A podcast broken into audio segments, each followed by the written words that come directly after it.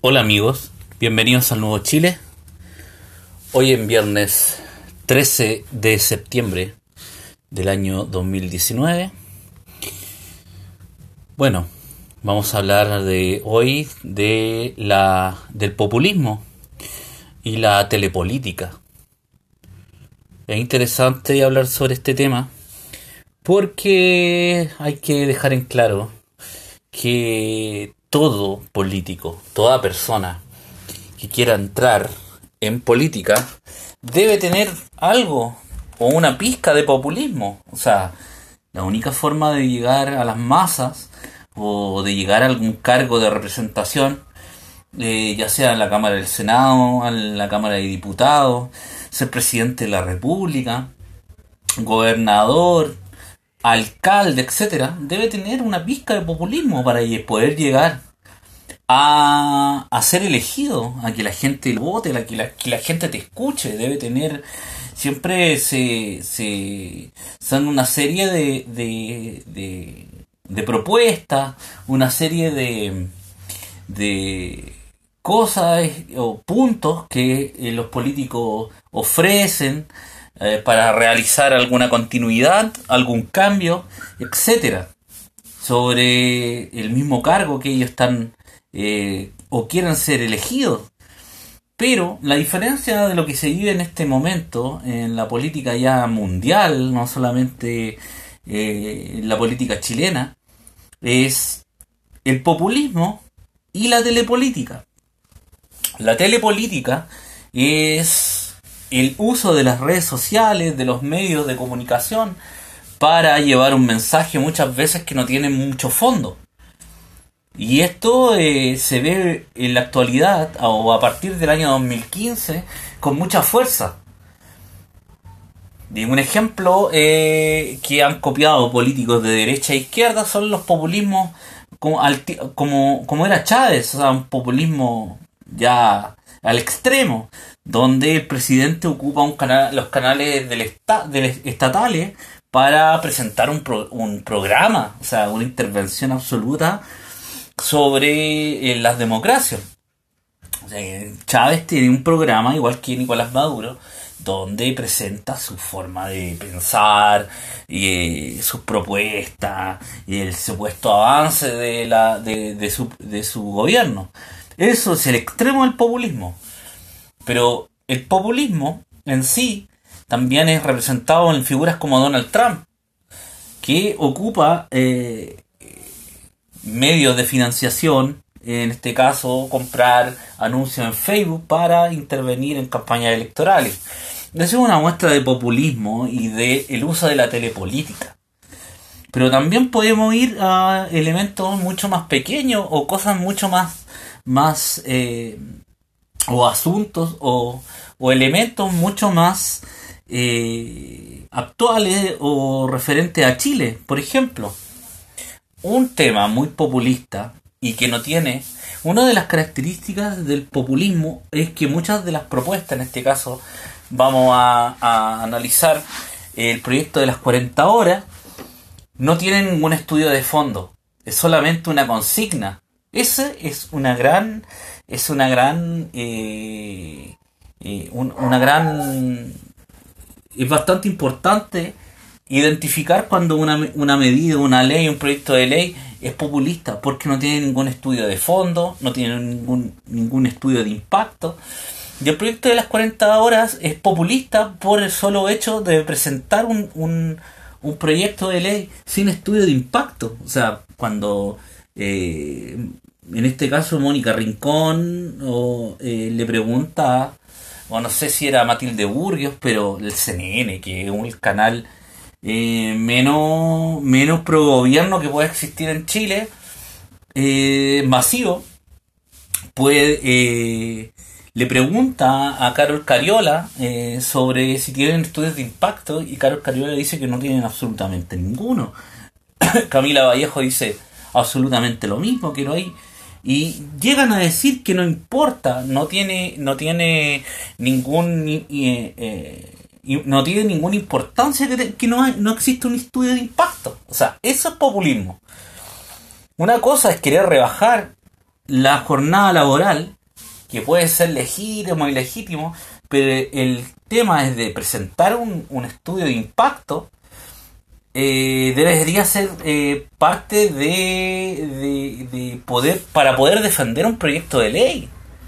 O sea, si yo no presento un, estudio de impacto, ¿cómo voy a defender el proyecto de ley? Entonces, en eso se va transformando. Eh, esas son medidas populistas. Y para poder reforzar este proyecto de ley se ocupan las redes sociales, se ocupan videos, se ocupa toda una serie de eslogan, etcétera, etcétera, etcétera.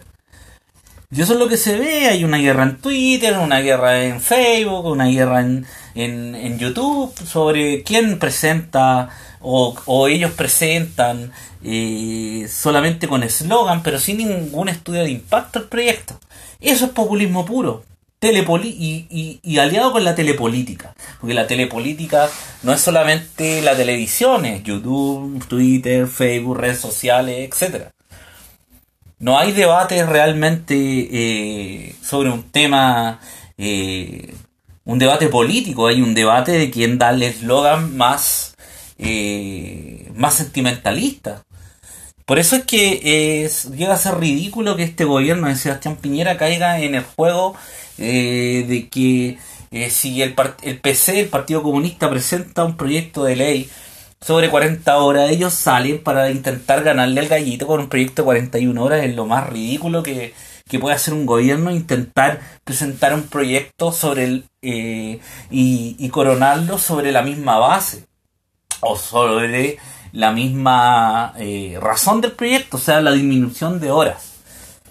Ya con eso, con presentar un proyecto similar o que tenga matices, ya está perdido el debate porque le entrega al PC, a Camila Vallejo, a Carol Cariola y a toda la bancada del Partido Comunista eh, la razón. O sea, hay que disminuir las horas laborales. Entonces, como hay que disminuirla porque el gobierno de Sebastián Piñera y Camila Vallejo, Carol Cariola y el PC, los dos están de acuerdo que hay que bajar las horas laborales, entonces está perdida eh, la batalla. ¿Por qué? Porque le falta política del gobierno de Sebastián Piñera. No, son, son simplemente eh, abusan de las redes sociales, de Twitter, de Facebook para gobernar. Y un gobierno de tener algunas, eh, obviamente debe escuchar al, al, pueblo, pero, pero ellos basan todo su, su, su, su actuar en las redes sociales y eso es un, eso es claramente un, error cuando estás gobernando, si el que deberíamos es la agenda del gobierno. Eso es una muestra de populismo, pero también existen otras personas que están en política hace muchos años y son el populismo eh, más eh, extremo en el sentido de que están en, por ejemplo, un, un ejemplo de esto es Osandón. El senador en la campaña eh, presidencial de, de las primarias en, eh, de la derecha, la última primaria, cuando se le preguntaron datos técnicos, no sabía absolutamente nada. Y ahí está cuando Felipe Cas le pregunta eh, sobre cuánto valía su programa de gobierno, Osandón quedó desnudo con la pregunta porque no tenía absoluto conocimiento sobre cuánto valía su programa de gobierno. Se, el populismo se cuelga de muchas cosas.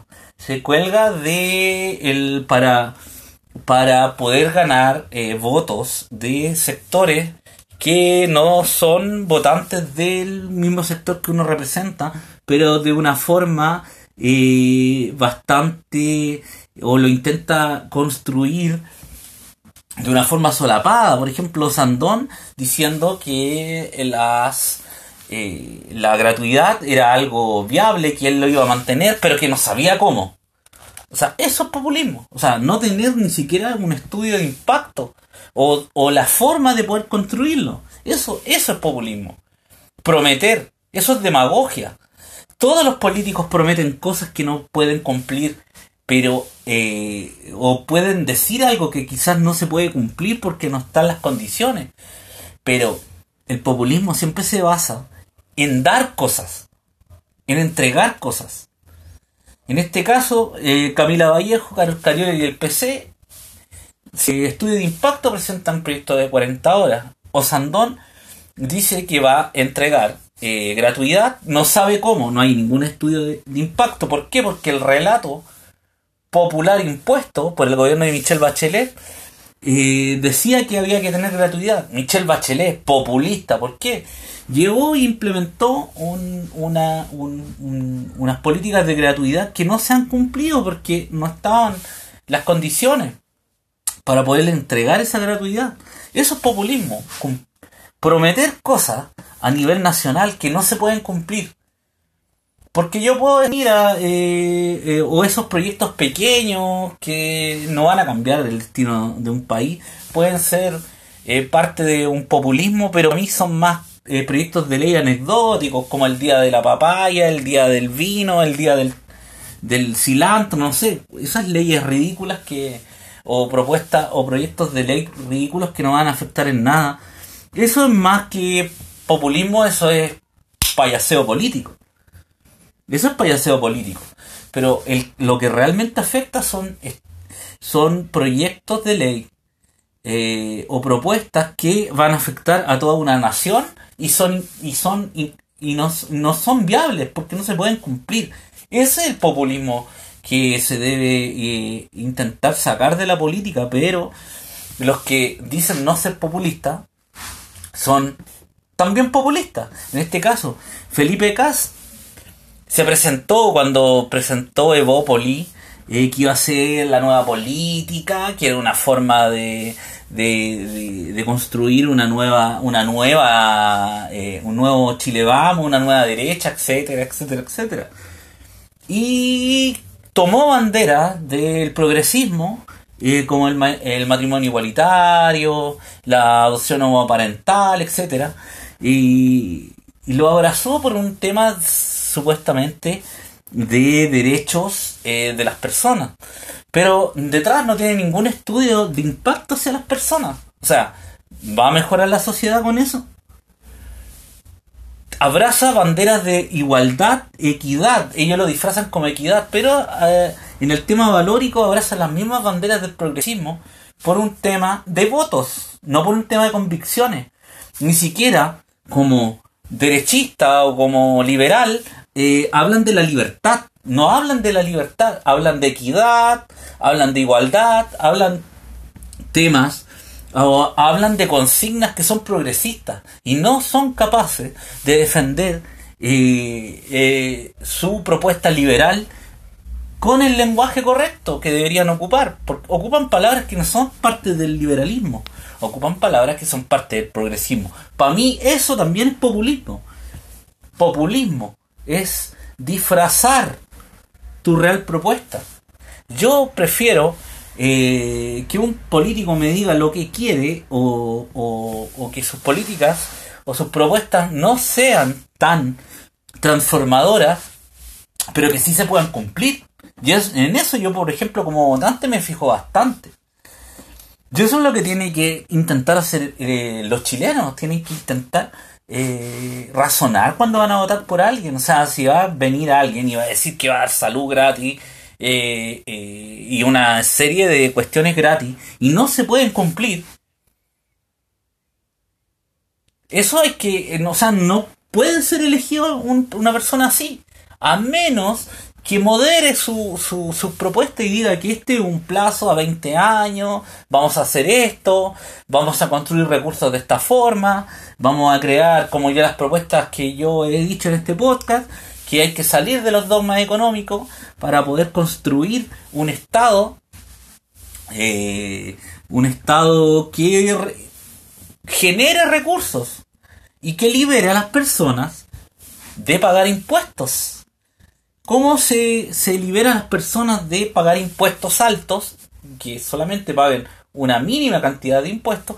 Es que el, Estado pase a generar recursos. ¿Cómo? Con empresas. Con empresas, eso, eso es lo más, llámalo capitalismo de, de Estado, o como sea, pero es la única forma que yo veo viable para que las personas se puedan desarrollar, para que las personas puedan eh, pagar incluso llegar a no pagar impuestos. sería una maravilla, pero eh, eso se debe hacer de forma gradual. O sea, hay que hacer un estudio y de aquí a 30 años poder tener empresas del Estado que generen eh, riqueza para el país y poder usar esa riqueza en, en, en pensiones, en salud, en educación, y etcétera, etcétera, etcétera, etcétera. Pero eso debe llevar eh, un consenso nacional de, de, de, poder, de querer realizarlo, pero con los dogmas no se puede hacer. No se puede hacer. Pero eso no es eso no es populismo. ¿Por qué? Porque yo estoy proponiendo una solución para poder bajar impuestos, para poder generar riqueza, pero también entiendo que esto no puede ser, eh, yo prometo que de aquí a cuatro años vamos a tener salud gratis y educación gratis sin afectar eh, el fisco. Yo lo que propongo es, eh, generar estas empresas para que el Estado deje de chupar impuestos a los contribuyentes y de aquí a 20 años podamos cumplir salud gratis o no sé si gratis, pero que cueste muy poco. Eh, o que realmente eh, el Estado pueda, pueda eh, ser y dejar de ser un gusano que chupa impuestos. Porque eso es lo que eso es lo que yo creo que se convierte el Estado o termina siendo el Estado para mucha gente, un chupador de impuestos, un, un, un que es incapaz de generar riqueza. Así que el populismo hay que atacarlo porque es muy peligroso, porque puede salir elegido cualquier personaje nefasto. Bueno, si estás de acuerdo con este, con este comentario, y con este capítulo del podcast, compártelo. Y recuerden escuchar todos los medios de podcast por YouTube, suscríbete. Un abrazo, viva Chile.